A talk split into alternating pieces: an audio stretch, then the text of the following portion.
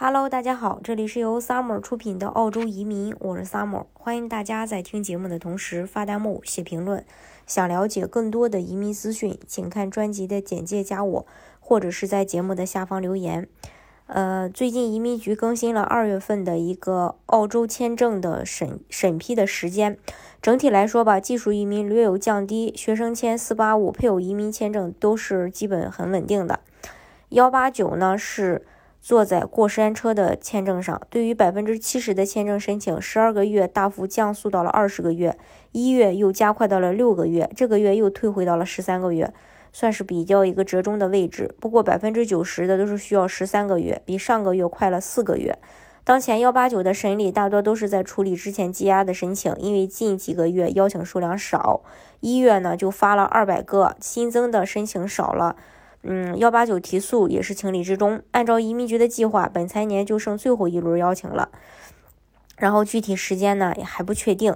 再说幺九零幺九零幺九零也降速了，百分之七十五的申请需要九个月审理完成，慢了三个月；百分之九十的申请需要十四个月，慢了四个月。嗯，然后另外州担保也在陆续的获批。嗯，然后比如 ACT 邀请发放就比较频繁，每轮都有 IT 的火邀。另外还有四九幺签证。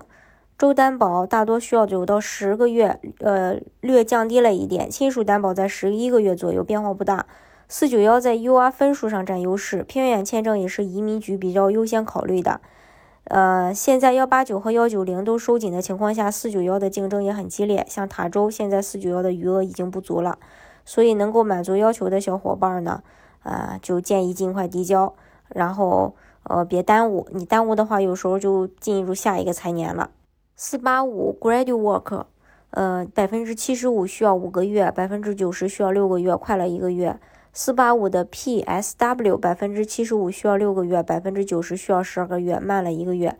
整体来说，嗯，四八五一签有机会在境外递交和获批，二签只能在境内递交，但是有可能在境外获批。再说一下学生签证，学生签证百分之大学类签证百分之七十五需要七十天，百分之九十的需要五个月，没啥变化。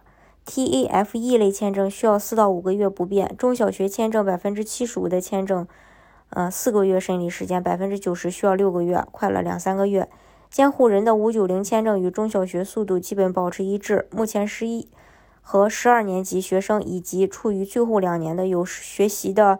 呃，有实习的这个医护医护健康类学生是可以豁免入境的。如果监护人需要陪读，也可以一起申请豁免。投资类移民的话，幺三二 A 三十一到三十二个月没变化，幺八八 A 大约是三十一到三十三个月，略微降低了。幺八八 B 二十八到三十个月，幺八八 C 需要二十二到二十五个月。整体来说，投资移民签证速度稳定。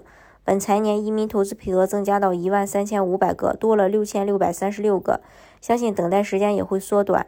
根据 FOI 信息，本财年投资移民下签数同比确实增加了一些，前七个月的数量已经达到了，甚至部分分支超过了上个财年的总数，比二零一八年到二零一九财年也。